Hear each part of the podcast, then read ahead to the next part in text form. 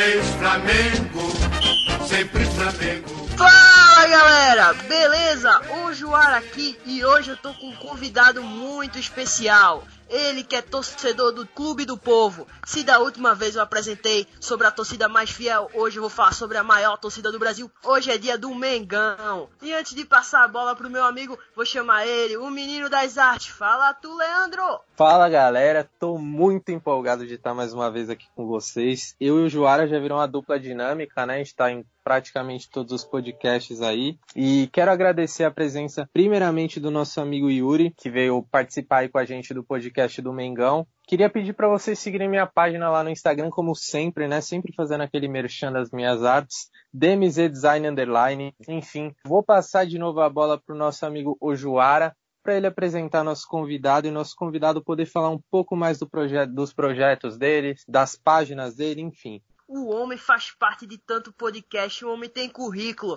Ele faz parte do projeto Futebol na Veia e do projeto Rádio Poliesportiva, que é um negócio muito legal. Como o nome já diz, poliesportivo, ele cobre o Flamengo não só no futebol, no vôlei e no basquete também. Agora, sem mais delongas, pelo amor de Deus, vou deixar o Yuri falar. Fala tu, Yuri, fale um pouco mais sobre os seus projetos. Tamo junto. Primeiramente, boa noite a todo mundo ou boa tarde, bom dia, depende do que estão ouvindo aí a gente. Cara, então, eu trabalho no site Futebol na Veia, a gente trata de futebol no mundo inteiro. É, eu, por exemplo, falo um pouco também do campeonato uruguai, mexicano, e aí sim eu vou me virando. Mas, pô, minha paixão pelo Flamengo me faz trabalhar com o Flamengo. Eu, inclusive, já já escrevi textos do Mundial do Flamengo do ano passado, da, do Carioca desse ano. Tive, infelizmente, o azar de ter que escrever o, o pós-jogo do Fla-Flu da, da Taça Rio, por exemplo. É, e na Poliesportiva, que é realmente dedicada a todos os esportes, vai desde de, dos esportes mais conhecidos como o golfebol, até o, a paixão do povo que é o futebol. Eu tô lá e sempre que tiver Flamengo eu tô, eu tô cobrindo. Foi assim no basquete, foi assim no vôlei e, vai, e espero que seja assim quando acabar a pandemia também que a gente possa seguir aí trabalhando com o que a gente ama, né? Tamo em casa, todo mundo ama futebol. E se tem uma coisa que, na minha opinião, é mais bonito que o futebol do Flamengo, é a gestão. O Flamengo que durante anos passou perrengue com a Patrícia Morim, aí veio o glorioso Bandeira de Melo. Falou em Bandeira de Melo, eu tenho que mandar um abraço pro meu grande amigo, padrinho, Runante. Beijão pra tu, meu amigo flamenguista, que me passou todas as informações sobre o careca favorito dele, para não dizer o contrário. Que foi uma gestão de reestruturação financeira até a chegada do homem, Rodolfo Landim, um cara que aumentou as metas do Flamengo. Como eu posso dizer? Não só aumentou, mas fez uma aposta. Contratou mais do que ganhava, gastou mais do que arrecadava e teve um faturamento de quase um bilhão. E para falar um pouquinho da, dessa gestão e como mudou a cara do Flamengo, vou passar a bola para o meu amigo Yuri. Então, eu, o que eu posso falar da gestão é que no aspecto econômico e esportivo, ela é sensacional. Eu tenho as minhas críticas guardadas a, ao Rodolfo Landim, a gestão que ele faz.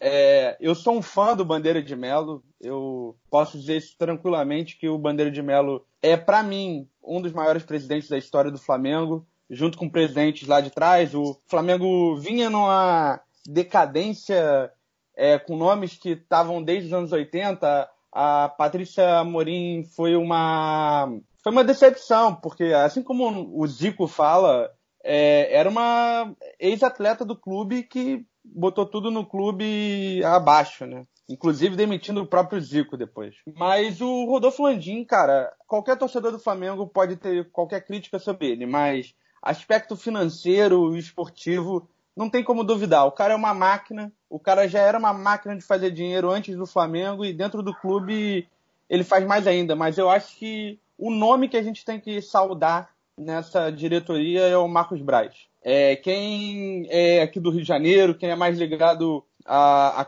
a, ao clube, conversa mais com, com quem é de dentro do clube, sabe que o Marcos Braz é um gênio. Quem sentar numa mesa de negociação com ele vai sempre ajudá-lo ao que ele quer, né? E é isso, é esperar ver o que essa diretoria arruma agora para esse final de 2020, início de 2021, né? Esse meio ano que a gente acabou perdendo com a pandemia. Vamos lá, vamos ver, né? Mas essa gestão é excelente, só precisa às vezes melhorar em comunicação. Eu queria comentar um pouco sobre as contratações do clube, não só desse ano aqui, não só de 2020, mas também de 2019, porque o Flamengo contratou muito, mas contratou bem também, foram peças pontuais. Flamengo que trouxe desde Bruno Henrique, Gabigol, Gerson, até agora, mais recentemente, Michael, Léo Pereira, perdeu o Pablo Mari, sim, para o Arsenal, mas trouxe também Pedro, como reposição trouxe o, Gustavo Henrique. Queria que você comentasse sobre as contratações do clube, as contratações atuais,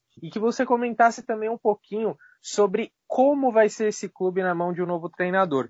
Porque o Jorge Jesus administrou muito bem né, é, as contratações que o Flamengo fez na última temporada e mesmo com o elenco não tão enxuto, porque na última temporada ele teve muitos problemas com o elenco, tanto que o Flamengo jogava praticamente todos os jogos é, com o mesmo time, os mesmos 11, mas ele conseguiu administrar muito bem esse elenco. Para esse ano vieram novas contratações, para dar uma, uma melhorada no elenco, pro, tanto para o Campeonato Brasileiro quanto para as outras competições, só que teve a saída do Jorge Jesus. Eu queria que você comentasse um pouco disso, um pouco desse elenco e do que o novo treinador que chegar pode aproveitar com, com esse time que o Flamengo tem agora? Cara, então, é, você falou de algumas contratações, eu vou falar o que eu acho que é a trinca de contratações que vai ser sempre lembrado.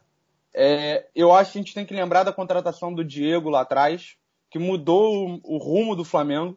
É, veio Guerreiro antes e tal, mas o Diego é o marco da, desse time. É, a chegada do Diego, a chegada do Everton Ribeiro também lá atrás, quando a diretoria disse que ia passar no débito. E agora falando das contratações desse ano, eu acho que e do ano de 2019. A principal contratação foi a contratação do Rafinha e do Felipe Luiz. É, a mudança que a gente tem de autoestima quando esses dois jogadores chegam é impressionante. O Gabigol e o Bruno Henrique já vinham fazendo um ótimo ano, a Rascaeta tinha chegado bem, é, alguns jornalistas chegaram a dizer que ele junto com o Thiago Neves, que ele era tímido, que talvez não ia dar certo no Rio e ele se mostrou exatamente o contrário, né? Mas ter dois laterais de nível mundial na, no, no time fez muita diferença. Inclusive para um time que tinha é, sobrevivido com Rodinei, Pará, é, René e muitos outros laterais que servem para a gente esquecer, né? Mas o time hoje está mais encorpado. Eu não acho que a gente, que o Jorge Jesus ano passado é, não mexia porque não tinha peças. Eu acho que a gente tinha algumas peças. Um, a gente tinha o Vitinho e o Diego, por exemplo. A gente conseguia ter umas peças da base que entravam bem. O Lincoln é muito criticado, mas é um cara que eu acho que ele pulou etapas, e mas que ele pode ser útil no futuro. A questão é que o Jorge Jesus ele tinha esse hábito de jogar com, com os mesmos 11. E, pô, a diferença dos, desses 11 para qualquer jogador do futebol brasileiro é muito grande. Eram, eram 11 jogadores excelentes. Infelizmente, Pablo Mari saiu primeiro, né? É, foi uma perda, uma perda. A gente contratou o Gustavo Henrique e o Léo Pereira, que, na minha opinião, foram, depois do Rodrigo Caio, os dois melhores, latera... melhores zagueiros brasileiros. Mas tem que ver o que, que, que, vai dar ainda, né? Eles ainda não entraram bem em campo. O Léo Pereira está sendo muito criticado nos últimos jogos. O Gustavo Henrique está quando entra tem uma falha ou outra, ainda não se adequou no sistema. Agora, a minha maior preocupação é a saída do Jorge Jesus. É, o Rafinha fez um ótimo, uma ótima fala essa semana, dizendo que o Flamengo talvez tenha errado com a saída do Jorge Jesus, que muitos lá não acreditavam que ele fosse sair, é, e que um novo treinador é um novo ciclo, né? E, como o próprio Rafinha disse, não se sabe se vai ser um ciclo que vai começar vencendo ou perdendo. Eu sou eu tô muito esperançoso com a chegada do do 15, é, do, do Torrent, que é ex-auxiliar do, do Guardiola. Mas vamos ver, cara. Eu acho que vai demorar um técnico chegar e ele vai ser muito cobrado pelo que o Jorge Jesus fez. O Jorge Jesus chegou muito rápido, revolucionou o futebol brasileiro em seis meses. E vamos ver, cara. Eu acho que o time do Flamengo tem tudo para para ir, ir, ganhar mais títulos, chegar mais, mais longe em campeonatos, mas vai ser difícil, cara. A saída do Jorge Jesus é um baque. Eu acho que o, a torcida do Flamengo teve muito problema nessa volta da quarentena com outros assuntos que não são de futebol, que deu já um baque no time, na diretoria e na torcida. Jorge Jesus saindo pior ainda um pouco. Mas o, o, elenco é muito forte, o elenco é muito unido. E eu acho que os caras estão fechados para ganhar o Mundial, né? E é, isso é o maior sonho do time e do torcedor também. Cara, você comentou sobre a chegada do Felipe Luiz e do Rafinha, e eu queria fazer até um elogio ao Flamengo, porque nos últimos tempos a gente vê muitos jogadores chegando de fora para o Brasil.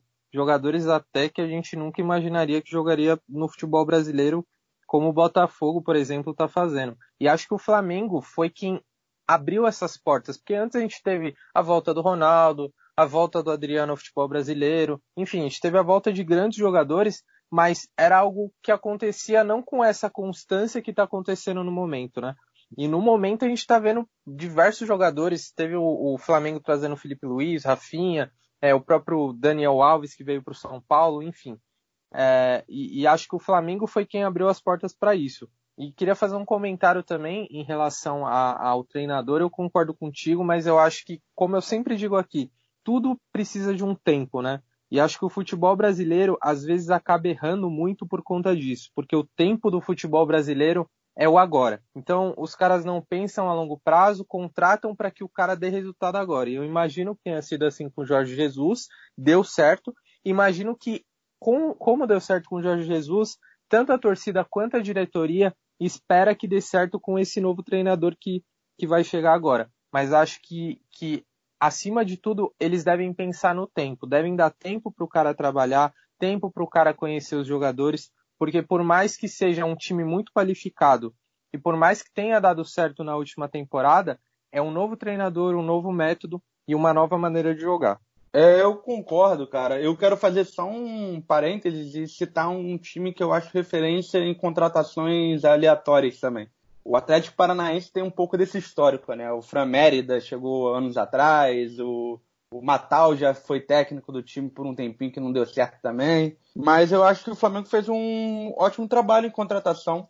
Eu acho que isso muito tem, não só do Jorge Jesus da sua equipe, mas também de toda a inteligência do Flamengo, né? Acho que a gente tem pessoas que são muito inteligentes ali dentro, que sabem procurar jogadores e tudo mais. Até acho que poderíamos ter tido mais sucesso, por exemplo, com o Trauco, mas o time, a torcida não teve paciência, a diretoria achou de, de bem vender o cara, é, que eu achava que podia ser uma boa peça. Agora, eu acho que um novo técnico, dependendo de quem seja, vai facilitar mais ainda o futebol do time, tá? Eu, eu acho que o Flamengo tem três jogadores que podem virar ser técnicos no futuro. Já citei o Felipe Luiz e o Rafinha.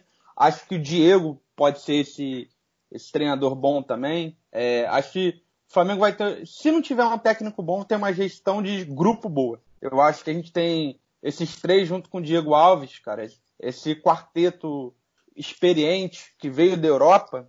E se eles verem que o técnico não está fluindo bem, eles vão falar com o grupo e vão conseguir botar o time para frente. Agora, resultado, cara. Acho que a torcida do Flamengo aprendeu a não ser resultadista, né? Acho que pelo menos a gestão Bandeira de Melo tem isso de bom, né?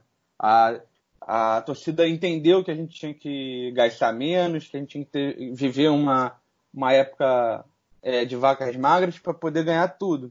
Agora, agora que ganhamos alguns títulos, a gente tem que ver o que, que vai fazer, cara. Eu acho que, que, sinceramente, se não tiver nenhum problema dentro da diretoria e os técnicos que estão sendo vinculados são nomes bons, eu acho que o Flamengo tem tudo para continuar a crescer da, da forma que está sendo e virar o super clube fora da, fora da Europa que a Forbes disse alguns dias atrás. O Real Madrid das Américas.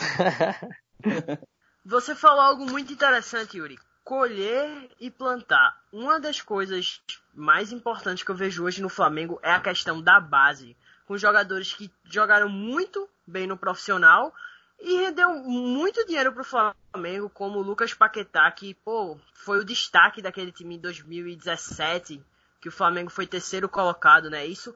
o próprio Vinícius Júnior, que na minha opinião já merece chance na seleção brasileira, um dos principais jogadores do Real Madrid, o garoto Renier, que é uma grande promessa para 2022, e o próprio Lincoln, que como você mesmo falou, pulou etapas. Porém, um ótimo jogador. Lincoln hoje, na minha opinião, é titular em no mínimo seis times da Série A, inclusive no meu esporte. O que você tem a falar sobre essa base do Flamengo que vem rendendo tão bem? A base do Flamengo é uma coisa surpreendente, cara. Eu tive a oportunidade de, há muito tempo, ver um jogo do Sub-14, Sub-15 do Flamengo. É, um amigo meu falou para mim: Ah, vamos assistir tal jogo, o time do Flamengo tá invicto há não sei quanto tempo. Eu fui assistir, era exatamente esse time de Vinícius Júnior, Lincoln, é, se eu não me engano, era até o Yuri César estava em campo, etc que agora está no Fortaleza, né, jogando bem. É uma base que veio bem trabalhada, cara. O time do Flamengo tem realmente uma base boa, uma base que trabalha. A gente tem que lembrar que não é fruto só de agora também. O Flamengo foi campeão da, da Copinha duas vezes também no início da década, só que foram jogadores que não renderam o que se esperava, né? A gente tem o exemplo do Adrian, que o Flamengo não teve paciência e acabou largando o cara. O cara agora tá jogando no, no Havaí, né? Mas que foi até bem na Europa, em times pequenos. Ele foi bem no chão. Agora falando dos atuais, da base atual. Cara, o Paquetá era genial no Flamengo. Eu posso dizer tranquilamente, cara, que o que o Paquetá jogou na, no, no, nos profissionais, ele não jogava na base. A gente tem que lembrar que aquele time da base, o cara principal ali do meio era o Matheus Sávio. Inclusive, Matheus Sávio e Paquetá disputavam vaga em seleção de base com o Gerson, se eu não me engano. É... Cara, mas são jogadores que não tem o que falar. O Vinícius Júnior, para mim, tá pronto. O que ele faz no Real Madrid é sensacional. Acho que ele vai melhorar a finalização dele cada vez mais. O Reinier, para mim, para mim, o Reinier vai ser mais jogador que o Paquetá e que o Vinícius Júnior. Eu tive a oportunidade de conhecer o Reinier na, na premiação da, dos melhores do Brasileirão do, do ano passado. É, o cara simpático, gente boa pra caramba também. E eu acho que ele vai ganhar um porte físico no Real Madrid e que vai vir a ajudar bastante a seleção brasileira também. Agora, outros jogadores vão surgir. O Yuri César tá, surgiu lá, tá lá no Fortaleza. O Lincoln, para mim, vai continuar crescendo. E se não for aproveitado no Flamengo, vai ser aproveitado em outros times. O... A gente tem goleiros aí da base do Flamengo aos montes. O, o Hugo, por exemplo, é um ótimo goleiro. Tuller, Léo Duarte, zagueiros que, se não jogarem bem na Europa, é, podem também entrar em vários times da, do Brasil. Acho que o Flamengo está trabalhando muito bem a base. É, a gente, essa semana, teve a notícia que talvez o, o Maldini, lateral direito do, do Flamengo, se eu, se eu não me engano, é lateral direito. Às vezes eu confundo posição também do, desse, dessas crias, ele vai ser vendido para a Arábia por 26 milhões de reais. E aí é já mais uma amostra da força que o Flamengo tem também, né? Acho que é não só surpreendente, é um ótimo trabalho. Eu quero que a gente esteja de olho, por exemplo, no Vinícius, volante da base, no Gabriel Noga, por exemplo, que é um ótimo nome. A gente tem vários nomes, né? Eu acho que essa base tem que ser sempre lembrada e cantada motivada, que isso faz parte da história do Flamengo. E aqui eu quero também mandar um, mandar um abraço, forças também à família de, da tragédia do, do, do, do Ninho do Urubu, cara, que se a gente for falar da base, a gente tem que sempre lembrar do acidente e prestar solidariedade a essas famílias também. Pô, cara, muito legal a, o seu gesto, sua ação, realmente foi, foi algo muito complicado para o futebol brasileiro, esse, esse momento. E você falando da base, eu posso até lembrar que nos últimos anos o Flamengo chegou bem longe na Copa São Paulo, né? Inclusive disputou uma final contra o São Paulo, me lembro bem dessa final. e, e, venceu o São Paulo há, há, dois anos, se eu não me engano, em 2018, a final. E o Flamengo tem sempre chegado muito forte na Copa São Paulo por conta dessa base que tem, né? Que é uma das, das melhores bases do futebol brasileiro. Bom, eu queria te fazer é, mais duas perguntas rápidas. A primeira você, você falou aí do, do Gerson e do Paquetá. São dois jogadores que têm a mesma idade no momento, né? É, os dois tiveram uma experiência na Europa. O Gerson teve uma, uma experiência na Roma, jogando no futebol italiano, e foi, digamos que regular, não, não teve lá o seu brilho, mas também não foi, não foi aquele jogador apagado. E o Paquetá agora está tendo uma experiência no Milan, vendido pelo Flamengo há, há um ano, um ano e meio. E eu gostaria que você comentasse sobre os dois jogadores, se você tem alguma preferência sobre um, sobre outro, o que você vê de diferença, porque são jogadores também que jogam na mesma posição, desempenham mais ou menos a mesma função. E eu gostaria de saber de você em relação à expectativa do Flamengo para o ano. Lógico que acredito que a expectativa seja ganhar, levar todos os títulos possíveis, mas quero que você comente a expectativa para o ano e que você comente um pouco sobre o Flamengo na questão da rivalidade estadual, né? Porque infelizmente hoje eu vejo que o Flamengo não tem mais rival no, no Rio de Janeiro, cara. É, é muito difícil você assistir, por exemplo, um Flamengo e Botafogo, um Flamengo e Vasco, respeitando, claro, o Vasco, Botafogo, Fluminense, que tem histórias maravilhosas, mas é, queria que você comentasse sobre a expectativa no ano, sobre a expectativa em relação aos clássicos que não existem mais e sobre esses dois jogadores que eu citei, que é o Paquetá e o Gerson, o que você acha sobre os dois, a diferença, qual que você prefere, enfim. É, primeiro, só para falar também alguns nomes para não ser indelicado, cara. O Jorge é um exemplo da base do Flamengo que também foi para a Europa e é para mim um, do, um, dos bons laterais que o Brasil tem hoje, que é uma posição que está em falta, né? O Viseu para mim é atacante em pelo menos uns 12 clubes da, da Série A, se tiver cabeça, porque bola tem. É, Jean Lucas, que está lá fora também, por exemplo. Agora, o Gerson e o Paquetá, para mim, são dois ótimos jogadores que caberiam em qualquer time é, mediano e bom da Europa. É, acho que o Paquetá está sofrendo no Milan é, um pouco de um pouco de do conhecimento do time, de ganhar corpo. É uma posição muito, muito difícil quando você não tem já o corpo preparado. O Gerson sofreu muito isso. É, o Gerson era já era criticado um pouco no Fluminense por não ter o físico e foi criticado lá fora também. Acho que o Paquetá tá ganhando corpo, acho que o Paquetá precisa ser feliz. É, o Paquetá era uma pessoa muito feliz. É, aquela época dele no Flamengo com o Vinícius Júnior, você via a alegria disso nos, do, nos dois. Eu acho que ele acabou perdendo um pouco isso, mas que quando ele tá em campo, cara, o, ele é tecnicamente indiscutível, cara. É um cara que faz diferença em qualquer time que ele esteja. Agora, o Gerson e o Paquetá vão ter uma briga boa em seleção brasileira, cara. Porque eles vão disputar vaga ali com Arthur, Bruno Guimarães, numa das posições brasileiras, numa das posições da seleção que são mais disputadas, cara. É, são bons jogadores e que tem um grande futuro e eu acho que quem sabe um dia a gente possa ver Gerson e Paquetá juntos em algum time Espero eu que no Flamengo, né? Vai que o Paquetá queira voltar e ser campeão é, da Libertadores do Mundial aqui conosco. É, sobre expectativa, cara, é muito difícil fazer uma expectativa sem saber um técnico, né? Eu acho que vai ter, ter algumas dificuldades no começo, mas que com o time que a gente tem, cara, não brigar por título vai ser surpreendente. Em todas as competições. É, o Flamengo começou bem, a Libertadores, começou, ganhou já três competições, né? Acho que a gente já tem a, a mini tríplice coroa, agora a gente vai buscar a tríplice coroa grande, né? Vamos ver se a gente consegue conquistar pelo menos três títulos entre brasileiro, Libertadores, Copa do Brasil e que o Mundial. Acho que é isso, cara. E a expectativa é sempre boa. Agora que deu dessas diferenças, mas não tem muito o que dizer que não seja tentar ganhar títulos. Sobre os clássicos, cara, Varia muito, varia muito e é uma coisa que eu acho engraçada aqui do Rio de Janeiro, cara.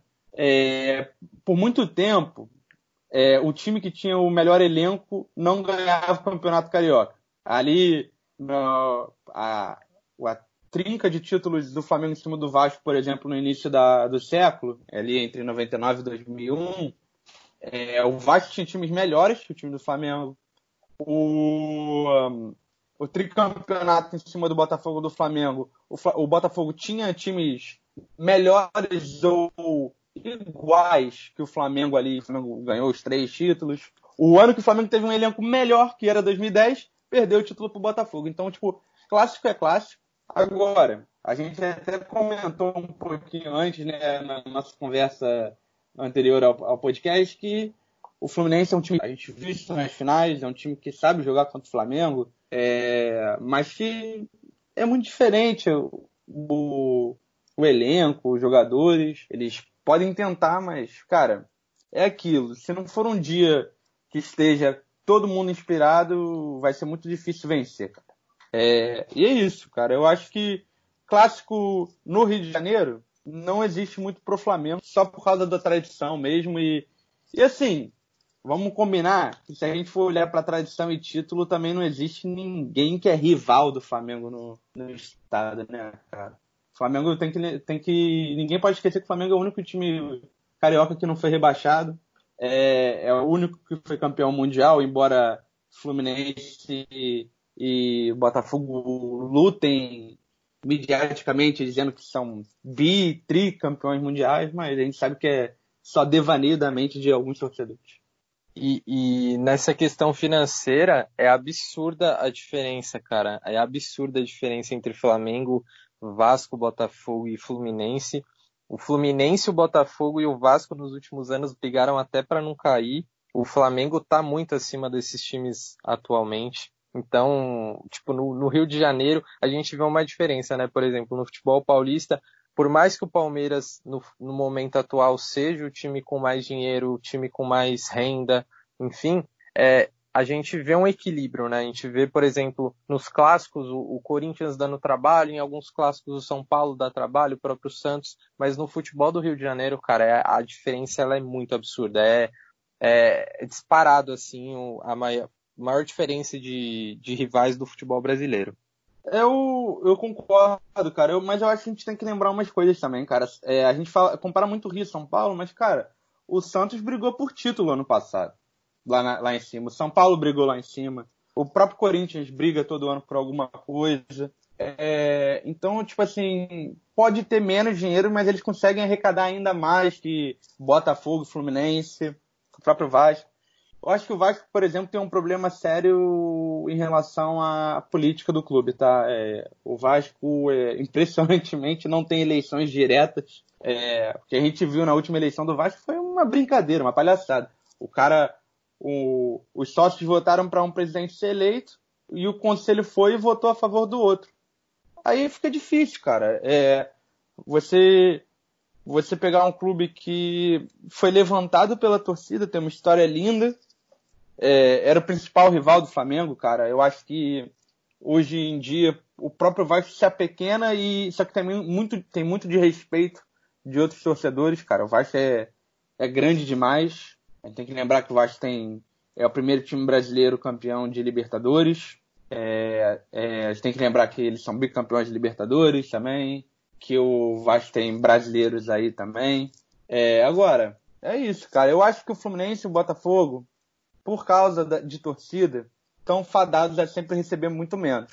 Mas o Vasco, se tivesse uma gestão grandiosa, que nem o Flamengo teve com Bandeira, o Vasco poderia ter tanto sucesso quanto o Flamengo, quanto o Palmeiras, como o Corinthians. Agora é isso, cara, é questão de gestão. E aqui eu quero elogiar três gestões do futebol brasileiro. Quero elogiar a gestão do Bahia, que é maravilhosa, a gestão do Ceará e Fortaleza ali, que fazem um ótimo trabalho de rivais, que eles veem que os rivais têm que crescer para poderem ser grandes os dois juntos. E eu quero elogiar principalmente a gestão do Goiás, que é, ganhou até prêmio em cima da gestão do Flamengo no passado como melhor gestão do futebol brasileiro. Rapaz, já que você falou de vários times do Brasil, você me deu a deixa perfeita. Você quer participar de uma brincadeira feita por nós, o Bola Planismo, Yuri? Bora lá, pô. Só falar. Vai ser meio difícil para você, porque você já cantou, mas é aquela história, tá sem técnico, o planejamento tá meio bagunçado. Bagunçado não, tá meio interrompido, por assim dizer. Na sua opinião, em que lugar o Flamengo termina? Vamos fazer suspense, hein? Ninguém espera essa opinião. Vá lá. Primeiro lugar, ó. Tranquilamente. Com certeza, não tem, não tem. Deixa eu botar aqui, ó. Yuri, primeiro lugar. Antes de finalizarmos, também, né? tem mais três comentários aqui. Primeiro, um abraço pro Vitor, do, 4, do podcast 4231, que indicou aqui meu amigo Yuri. O segundo pro meu amigo Jonatas. flamenguista do LFCBR News, que me ajudou aqui passando informações. E por último, uma pergunta pessoal para você, Yuri. Quebrei o, o protocolo. O menino Ojuara foi clubista ou se controlou bem? Não sangrou na frente do flamenguista? Seguiu bem o programa? Não, pô, seguiu ótimo o programa, pô. É só, só não falar de 87 que tá tudo tranquilo. Todo mundo, Todo mundo sabe que é 87 aqui do Rio, pô. Ó, tá vendo? Tá vendo que eu sou inocente aqui na história, eu caladinho aqui na minha. E com isso encerramos mais um Bola Planismo. Seu destaque é, final, que inicial? Que seu destaque final, por favor, Leandro. Cara, meu destaque final vai, vai para agradecer o Yuri, tá? E eu quero fazer, lógico, uma menção ao, aos nossos amigos da página Ser Flanático, né? Que eles aceitaram participar do podcast com a gente, mas eles tiveram um problema a gente teve um problema e por conta de cronograma a gente teve que chamar o Yuri para substituir eles. Mas quero agradecer demais a presença do Yuri. Cara, foi sensacional esse podcast. O assunto rendeu, o assunto foi legal.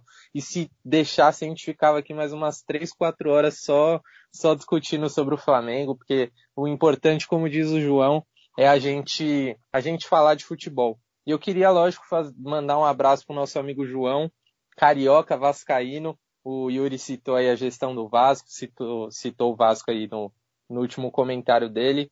Se o João tivesse aqui, com certeza ia render uma discussão em relação a isso, mas terão outras oportunidades, com certeza, para o Yuri participar com a gente, para o João estar tá junto. E é isso, quero que vocês, mais uma vez, vou falar, sou chato mesmo. É, sigam minha página lá no, no Instagram, minha página de, de design, DMZ Design Underline, que é uma página que eu posto design sobre tudo, mas principalmente futebol, que eu curto pra caramba.